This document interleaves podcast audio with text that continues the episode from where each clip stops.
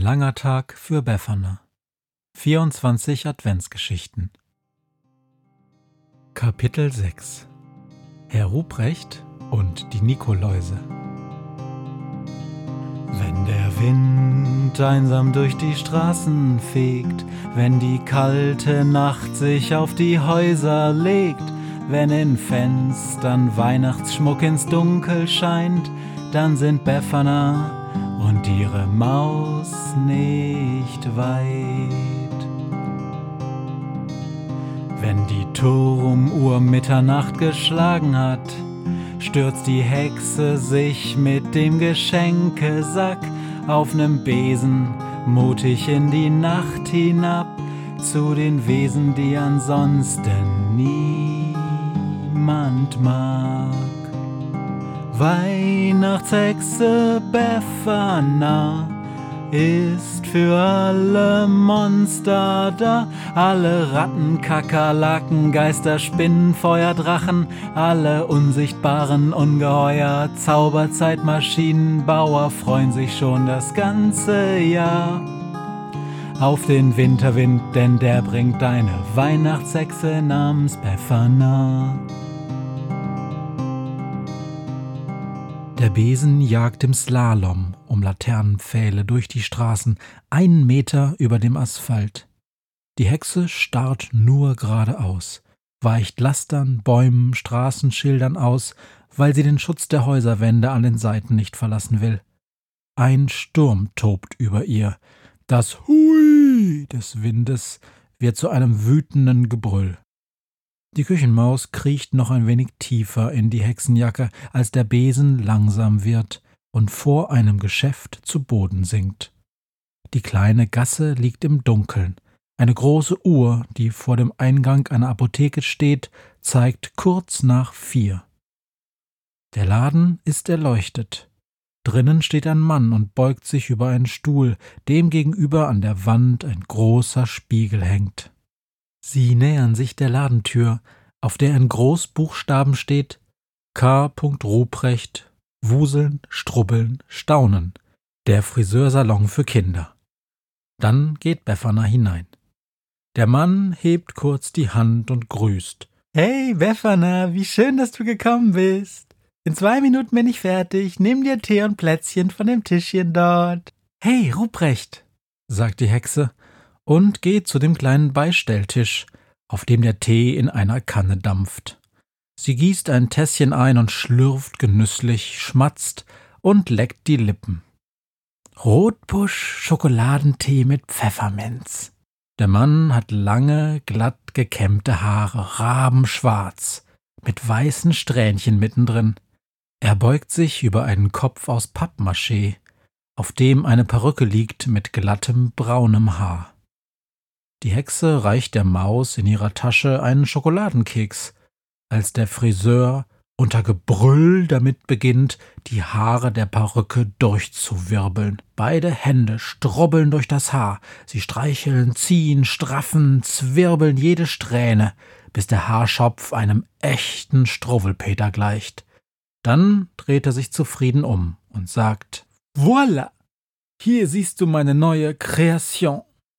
Als er die Maus bemerkt, wird Ruprecht kreidebleich. Ihr geht, schreit er und springt auf einen Stuhl. Du hast eine Maus in deiner Tasche und sie knabbert meine Kekse. Keine Angst, sagt Befana.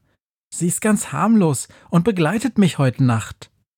Mit ängstlichem Gesicht steigt Ruprecht langsam von dem Stuhl hinab. Heut Nacht ja richtig, murmelt er. Ich war so sehr vertieft in meine Kreation, dann habe ich glatt vergessen, in mein Bett zu gehen. Die Hexe sagt, ich mag diese Frisur. Was sagen denn die Kinder in der Stadt? Die Stirn von Ruprecht wird erst rot, dann blau, dann violett. So sehr regt er sich auf. Die Eltern kommen rein und wollen, dass ich ihren Kindern ihre schönen wilden Haare schneide. Einfach ab, schnipp, schnapp. Als wäre ich der Rasenmähermann. Und auch die Kinder kommen nicht mehr gern, sie haben Angst vor mir. Mein armer Ruprecht, sagt die Hexe, tätschelt seine Schulter und dann öffnet sie den Sack. Hier habe ich dein Geschenk. Heraus holt sie ein kleines Kästchen, hübsch verpackt, in rot-goldenes Geschenkpapier mit vielen kleinen Zipfelmützen. Doch als Ruprecht das Papier aufreißt, warnt Befana, ganz vorsichtig, damit es nicht zerbricht. Tatsächlich ist der Kasten unter dem Papier aus Glas, so dass man durch die Wände schauen kann. In seinem Inneren besteht er aus vier Fächern, und in jedes Fach ist Sand gefüllt. Ein Fach mit braunem Sand und eins mit gelbem. Schwarzer Sand befindet sich im dritten und im vierten schimmert roter Sand. Doch dann bemerkt die Küchenmaus, die vorsichtig aus ihrer Jackentasche lugt, dass sich der Sand bewegt, dass alle Körnchen ständig durcheinander krabbeln. Befana holt aus der Tasche eine große Lupe, die sie über das Gewusel hält.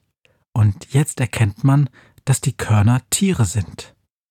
Sechs Beine haben sie, ein großes Hinterteil, das aussieht wie ein Sack, und auf dem Kopf zwei Fühler, die geformt sind wie die Seiten einer Zipfelmütze. Das, mein lieber Ruprecht, sagt die Hexe, ist ein Kästchen voll mit ganz besonderen Tieren. Läusen? Läuse beim Friseur? ruft Ruprecht angewidert doch die Hexe schnappt die Schachtel, öffnet sie und greift mit spitzen Fingern vorsichtig ins Fach mit braunem Sand hinein. Ja, Nikoläuse, kichert sie und streut die winzig kleinen braunen Läuse auf den Kopf aus Pappmaché. Gemächlich krabbeln sie ins bräunliche Perückenhaar und sind schon bald im Haar versteckt. Die Nikoläuse gibt's für jedes Haar, egal ob braun, schwarz, rot oder auch blond, sagt Befana. Man spürt sie nicht, sie leben friedlich auf dem Kopf und freuen sich besonders über wildes, strubbeliges Haar. Und sie vermehren sich, sie legen Eier und Igitt, schreit Ruprecht. Nimm die Läuse weg, sonst bin ich ruiniert. Doch Befana spricht ruhig weiter. Legen Eier und bestehen vollständig aus Schokolade. Komm, probier's mal. Sie steckt den Finger in das Fach mit schwarzen Nikoläusen leckt daran und schmatzt. Potzblitz! Das schmeckt wie dunkle Schokolade mit Lakritz. Die Küchenmaus ist aus der Tasche auf die Hand der Hexe hochgeklettert und leckt nun am Finger, den die Hexe in das gelbe Fach getaucht hat. Karamell mit Honigschokolade, piepst sie und sieht sehr zufrieden aus. Da endlich fasst auch Ruprecht sich ein Herz und steckt den Finger in das Fach mit braunen Nikoläusen. Voll Milch, murmelt er. Mit Nuss und Mandelstaub. Du kannst die Läuse einfach auf Perücken züchten, sagt die Hexe. Zweimal in der Woche Wasser drüber sprühen und als Dünger abends ein paar Weihnachtslieder. Dann gedeihen sie perfekt. Bloß nicht kämmen. Wenn die Kinder merken, dass die Haare nach einem Besuch bei dir nach Schokolade schmecken, werden sie bestimmt gern wiederkommen. Ruprecht grinst. Ich werde es mal probieren. Und dann lacht er. Danke, Befana. Ab jetzt gibt's Läuse beim Friseur. Die Weihnachtshexe greift sich den Geschenkesack und lässt die Maus in ihre Jackentasche hüpfen. Danke für den Tee, mein Lieber, ruft sie und schon ist sie in der Luft. Der Besen fliegt in einem Bogen um die erste Kurve, so dass das Friseurgeschäft nicht mehr zu sehen ist. Und irgendwann verrate ich ihm, sagt Befana, wie man die Nikoläuse wieder los wird. Und dann lacht sie laut. In zwei, drei Jahren oder so.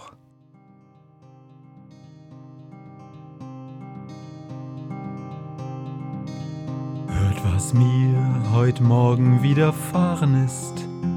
Eine Krähe sitzt auf meinem Fenstersims und sie krächzt von Weihnachtshexe Befana, die sie hoch am Himmel fliegen sah.